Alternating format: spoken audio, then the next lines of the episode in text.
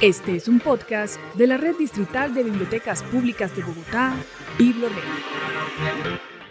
En el principio todo era silencio y oscuridad. Big Bang Lector. Bienvenidos al podcast de la Escuela de Lectores de la Red de Bibliotecas Públicas de Bogotá, BibloRed. Big Bang Lector. ¿Qué fue primero? ¿El lector o la lectura?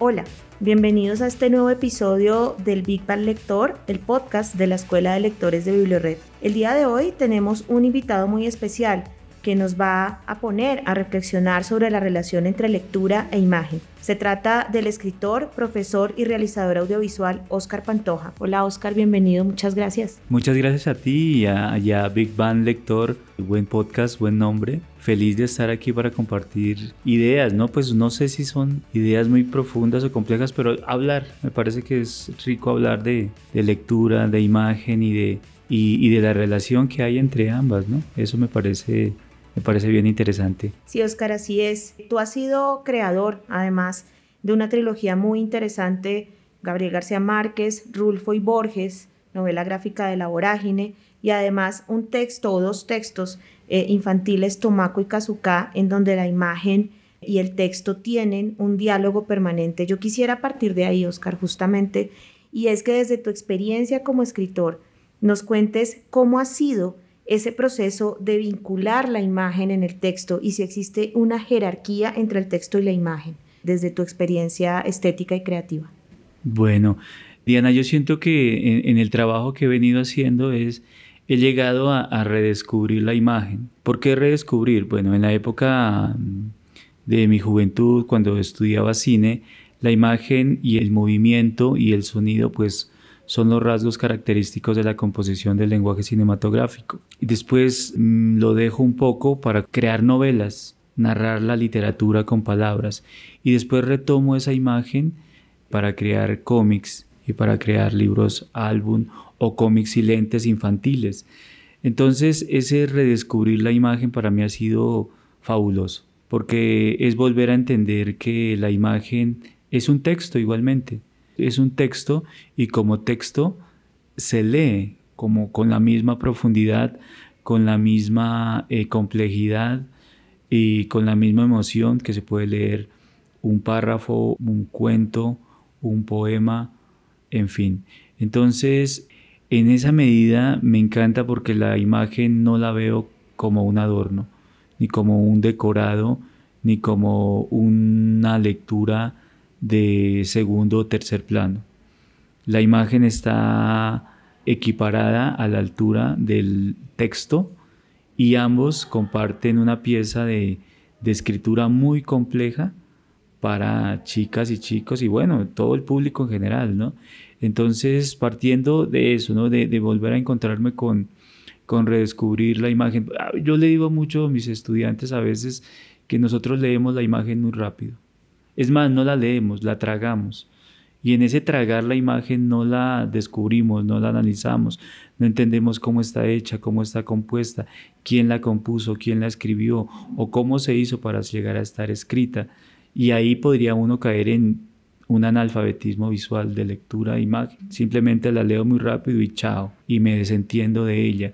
Y en ese sentido, la imagen ha quedado relegada a un segundo tercer plano y es el texto literario o el texto, llamémoslo así, el que se considera que es el que construye el diseño en una historia. Y creo que no, creo que no es así. Hay que quitarse esa idea de, de, la cabeza, ese prejuicio, diría yo, y empezar a, a buscar la verdadera profundidad en la lectura de una imagen. Sí, Oscar, justamente tú me haces pensar en algo interesante y es que el encuentro inicial de, hablemos de un niño, una niña, con la lectura no es, no son las letras, es la imagen. Yo siempre he considerado que los editores y los creadores de literatura infantil o de libro álbum son expertos en lectura de alguna manera, muchas veces no lo saben, pero sí lo son. Esa idea de un texto que no está jerarquizado sobre la imagen y de una imagen que puede ser leída para mí es un circuito preciso y exacto al de un niño que empieza a leer.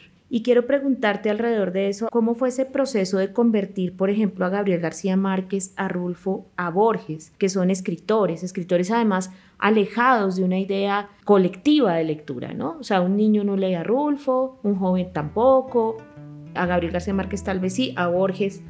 ¿Cómo fue ese proceso de convertir esos escritores en imágenes y además en personajes literarios. Bueno, hay una cosa que dijiste que me gusta mucho con respecto a cuando el niño o la niña primero ven una imagen antes de escribir una palabra. Eso nos pasa en la condición a los seres humanos. Nosotros no empezamos con el lenguaje escrito, empezamos con el arte rupestre, con la imagen en la piedra. Primero fue el lenguaje oral, la oralidad. Y mediante la oralidad empezamos a construir las historias y, a narrarnos, a narrarnos en, alrededor de una fogata y a contarnos, y a contar esas historias, y descubrirnos. Luego viene la imagen. Entonces la imagen es algo que está íntimamente grabado en nuestra condición, en nuestro cerebro. Y eso ocurre, después viene ya el lenguaje, los códigos para crear un alfabeto y crear un lenguaje escrito. Bueno, ¿y de dónde surge la imagen para crear o para empezar a componer historias sobre tres escritores que en principio pues uno diría que no trabajaron con la imagen, pero, pero yo diría que no, yo diría que, mira en el caso, vamos, y ahorita voy, voy desglosando un poquito. En el caso de Rulfo, Rulfo era, eh, eh, o sea, la gente es injusta con Rulfo, que solo escribió dos novelas, que solo escribió un libro de cuentos, que, o sea, por Dios, escribió tres clásicos de la literatura. Fue un gran fotógrafo fue guionista de cine y fue director del Museo Antropológico. O sea, ¿qué más quieren? O sea, no, pero la exigencia es grande. Y en ese ir buscando se encuentra con la imagen fotográfica. Y para él la fotografía era otra forma de narrar. Uno lee las fotografías de Rulfo y son hermosísimas. Y uno tiene que leerlas con tiempo, leer la textura, leer los personajes, leer la temperatura, leer todo lo que ocurre en el cuadro que él ha logrado componer es fabuloso. Como si de alguna manera los personajes o las historias de Rulfo, no sé, Tlalpa, Comala, etcétera, vivieran en las fotografías antes de que Rulfo las escribiera. Sí, sí, sí, él no tenía ningún lío en unir ambos lenguajes artísticos porque ambos le servían para contar. Y esa es la idea, que sirvan para contar. En el caso de Gabo, pues desde muy pequeño, él, él empezó, es más, el abuelo eh, creía que iba a ser dibujante, pintor, porque cogía los lápices y empezaba a rayar las paredes y dijo, este chico va a ser pintor. Y después, cuando ya es joven, y en Zipaquera le dice, no, mira, él hacía caricaturas.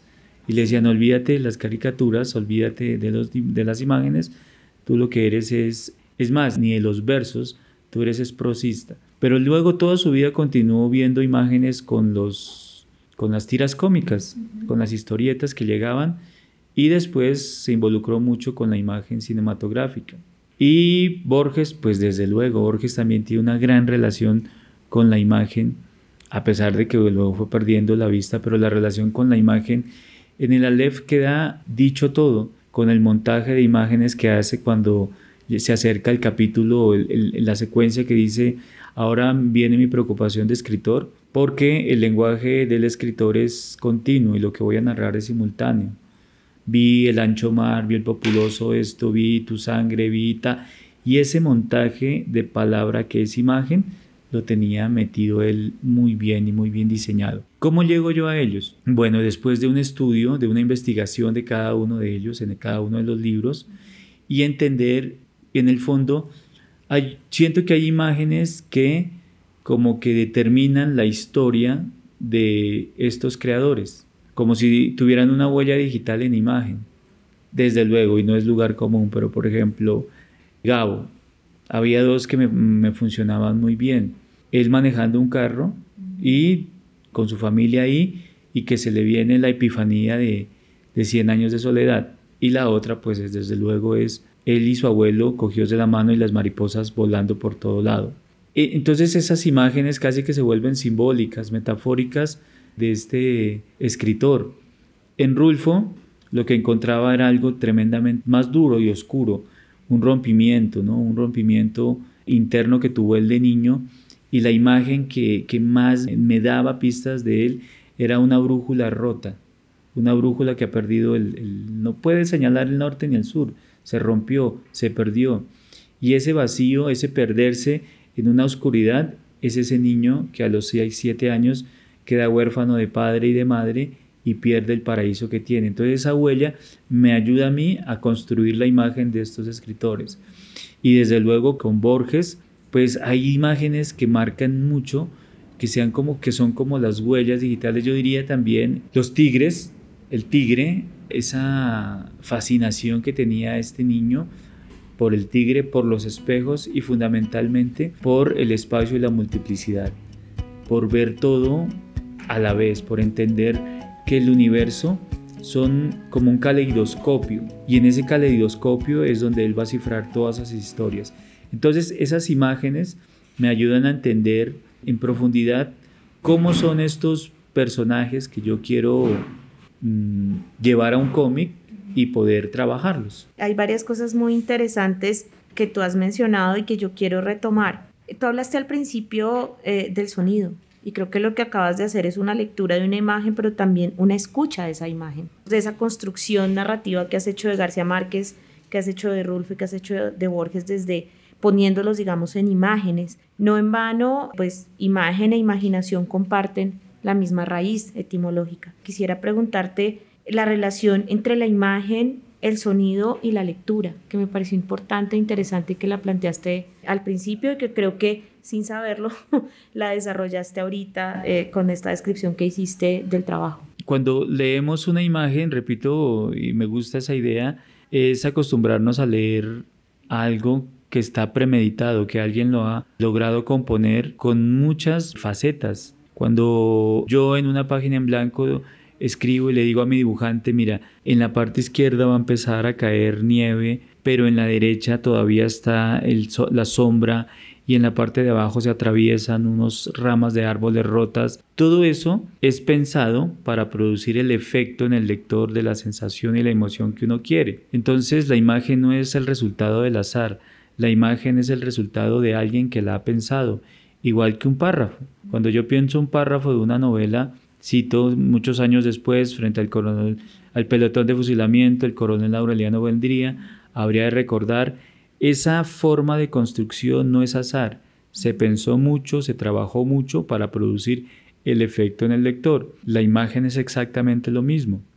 Yo pienso mucho en el papel en blanco abstrayendo qué va a ir en ese papel en blanco en términos de viñetas. Cuando ya surge la imagen, yo no sé, surge que de una u otra forma surge también el sonido. El sonido puede ser brindado por la misma imagen. ¿Cómo así? Hay una imagen en Rulfo donde un hombre va cabalgando, pero a medida que va cabalgando se va deshaciendo. El cuerpo de él es tierra, el cuerpo de él es polvo. Y podríamos poner una onomatopeya de viento y eso en la lectura de un chico o una chica inmediatamente me permite crear. Hay una cosa que yo, que yo no comparto cuando dicen que la imagen no te permite crear de la misma forma que te permite crear la palabra. Y yo estoy totalmente en contravía de eso. ¿En qué sentido? Voy a poner el ejemplo y volvemos a lo del sonido.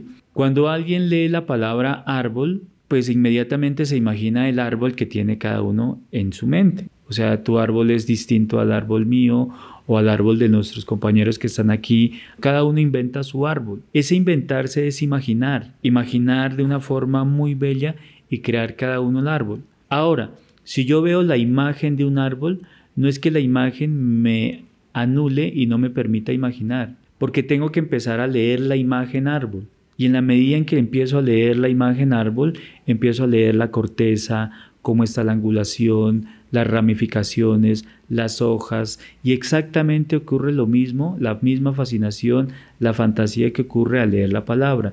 En ninguna de las dos lenguajes se deja la imaginación, ninguna de las dos está por encima de la otra al poder de la imaginación. Ahora, cuando yo tengo la imagen y esa imagen está muy bien construida porque alguien la ha pensado emocionalmente y viene secuencialmente para producir un efecto en el lector, yo no sé, ahí como que se produce un sonido. Igual cuando leemos un cómic, lo leemos individual. O, cuando leemos un libro, bueno, cuando leemos un libro álbum a, a, nuestros niños, a nuestras niñas, están pendientes. Pero cuando ya lo dejamos, él va a tomar el libro álbum solo y lo va a leer solo y va a empezar a entender sus propios sonidos, sus propias imágenes y a descifrarlos y a empezar a comprender qué es lo que nos están diciendo esas imágenes. ¿Cuál ha sido la reacción o lo que tú has visto de los niños con los cómics y lentes? ¿Cómo ha sido esa lectura o cómo has visto tú que ellos, digamos, asumen la propiedad sobre aquello que leen? Porque es bien interesante, digamos, como poder comprender ese proceso y asimismo subrayar la importancia que tiene la imagen en el proceso lector. Claro, mira que es muy curioso, voy a empezar con los adultos, los adultos son los del problema, los del prejuicio, llegan y dicen, pero ¿dónde están las palabras? ¿Dónde están las letras? Y uno dice, pero es que esa es una, algo que quedó de la enseñanza de que tenía que ser efectivista. Entonces, E de elefante está el elefante, y de iglesia está la iglesia, O de oso, no.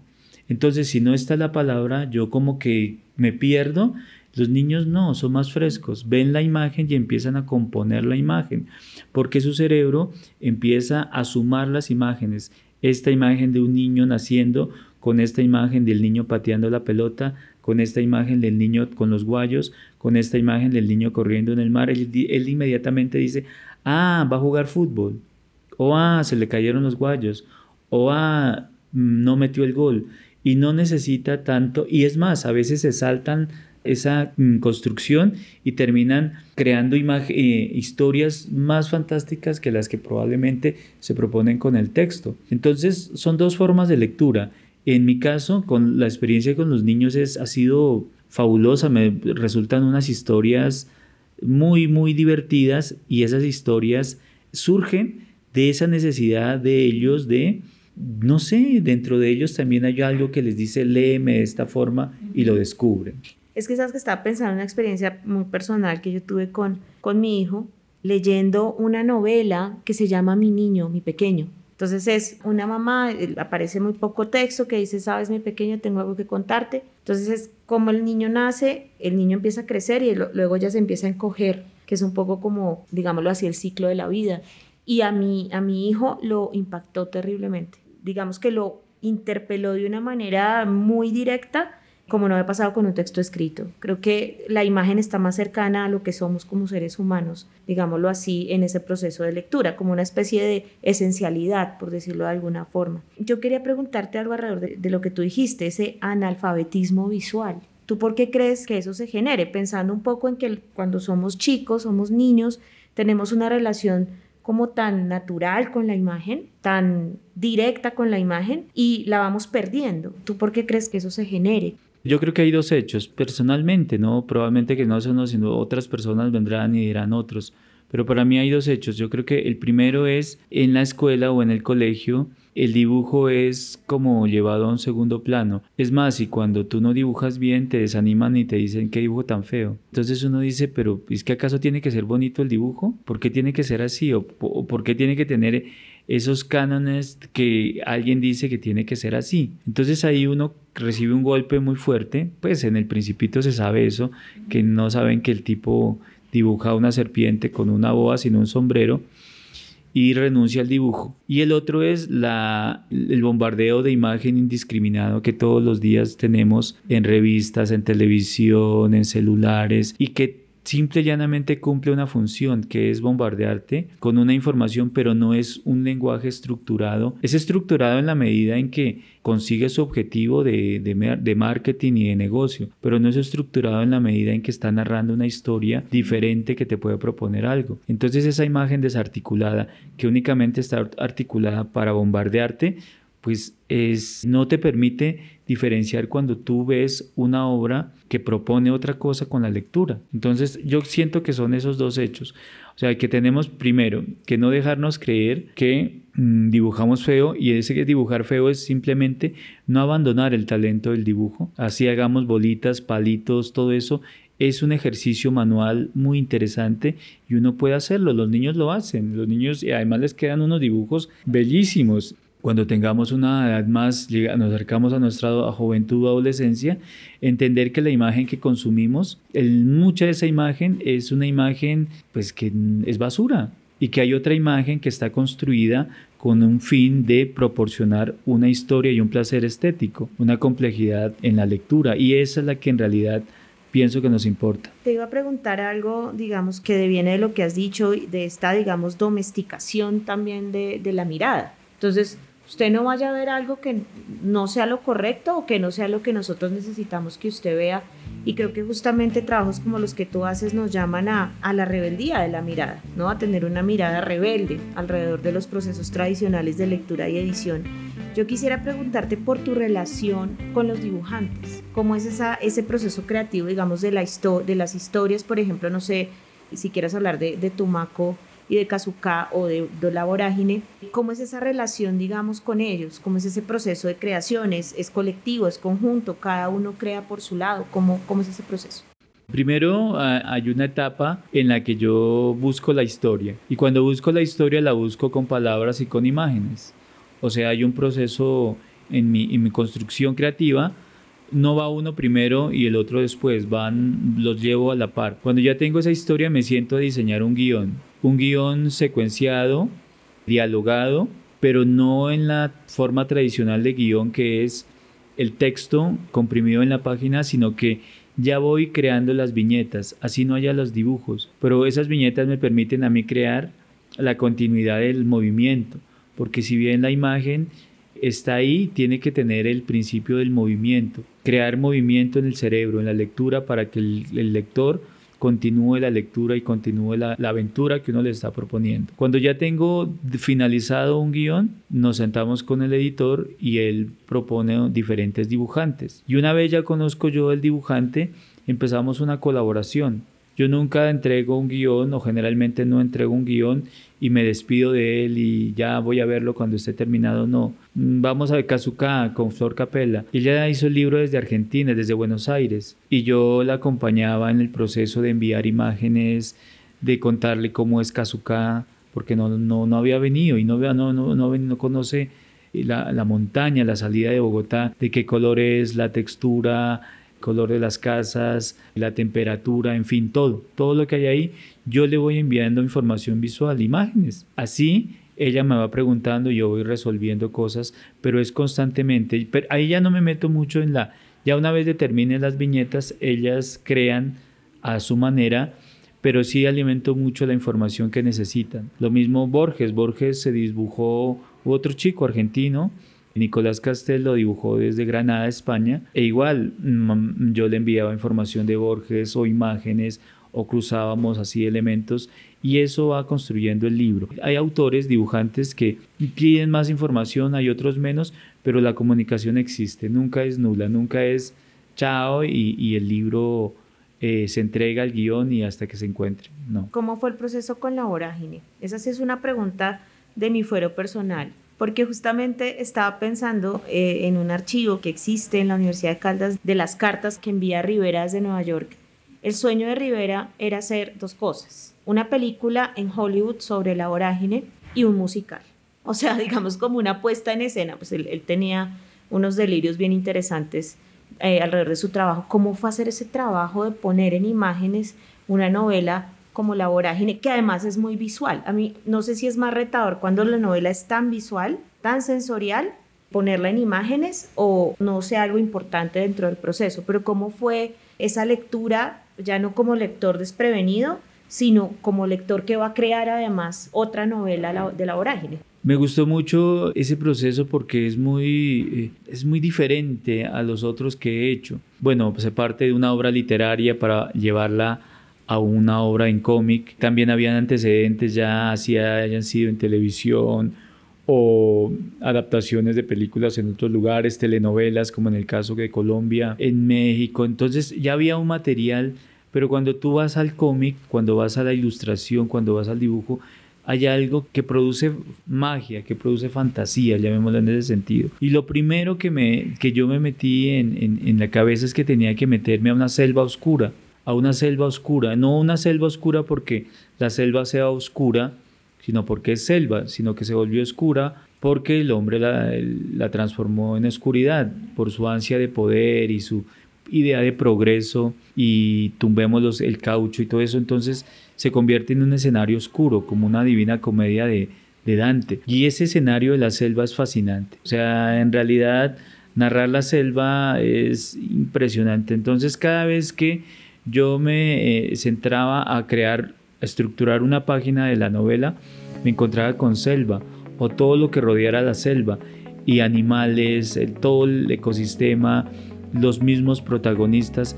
Entonces eso como que la atmósfera del lugar te llena y te dice más o menos por dónde ir siguiendo, por dónde caminar para encontrar cada página que vas que vas diseñando y que vas construyendo. Ahora eso yo lo creaba en, abstracto siempre. José Luis Jiménez, que es el dibujante y, logra concretar una imagen que es muy poderosa, en un blanco y negro, casi expresionista, entonces yo decía, fantástico, vamos bien, vamos por muy buen camino. Entonces yo creo que esas dos ideas, entender que me metía o nos metíamos en una selva oscura, entender que la frondosidad, lo barroco de ese lugar, le determinaba a uno el camino que iba a seguir, era lo que me hacía construir cada panel y cada página de, la novela. Fue un trabajo muy divertido, exigente, pero emocionante a la vez. además es una, una novela que tiene los de los mejores inicios de la literatura, ¿no? Eh, potente, es como un golpe, digamos, directo a la cara, ¿no? Te quería ya, pues, preguntar para terminar, nosotros siempre hacemos, digamos, como este cuestionamiento y es, ¿qué fue primero, Oscar, el lector o la lectura? Está, bueno, complicado. No, yo pensaría que primero, yo siempre parto de la condición humana. Primero está el lector, o sea, no tiene nada, pero crea algo que se llama lectura. Y entonces él empieza a construir en una cueva, después de haber matado un animal y se reúne con su tribu y ya han comido lo suficiente. ¿Y ahora qué hacemos? El fuego empieza a moverse y ellos se levantan y con el mismo carbón empiezan a reconstruir lo que ya han visto. Ahí se crea, eh, primero está el, el lector y ese lector es el que multiplica su visión a la lectura y posteriormente se paran al frente de las piedras o nosotros ahora y leemos lo que ellos hicieron. Para mí es así, ese sería como el, el, el, el orden que yo le daría a, esa pregunta complicadísima, ¿no? Dura. Sí, es una pregunta, es una pregunta fuerte que ha sido además el derrotero como de muchas conversaciones del Big Bang Lector. Oscar, un honor y un gusto tenerte. Muchísimas gracias por tu amabilidad y tu generosidad. A ustedes un saludo a todos nuestros oyentes, chicas, chicos. Nada, leer imágenes. Desde luego que hay que leer palabras, textos literarios que son fabulosos, pero también leer imágenes con la misma complejidad, porque hay muchos creadores de esas imágenes que la hacen con una complejidad enorme para no leerla como ellos quieren. Muchas gracias a todos y a todas. Les recuerdo que pueden escuchar nuestros podcasts en la página de Bibliored, www.bibliored.gov.co y también en las plataformas de sonido. Los esperamos y gracias por su atención. Big Bang Lector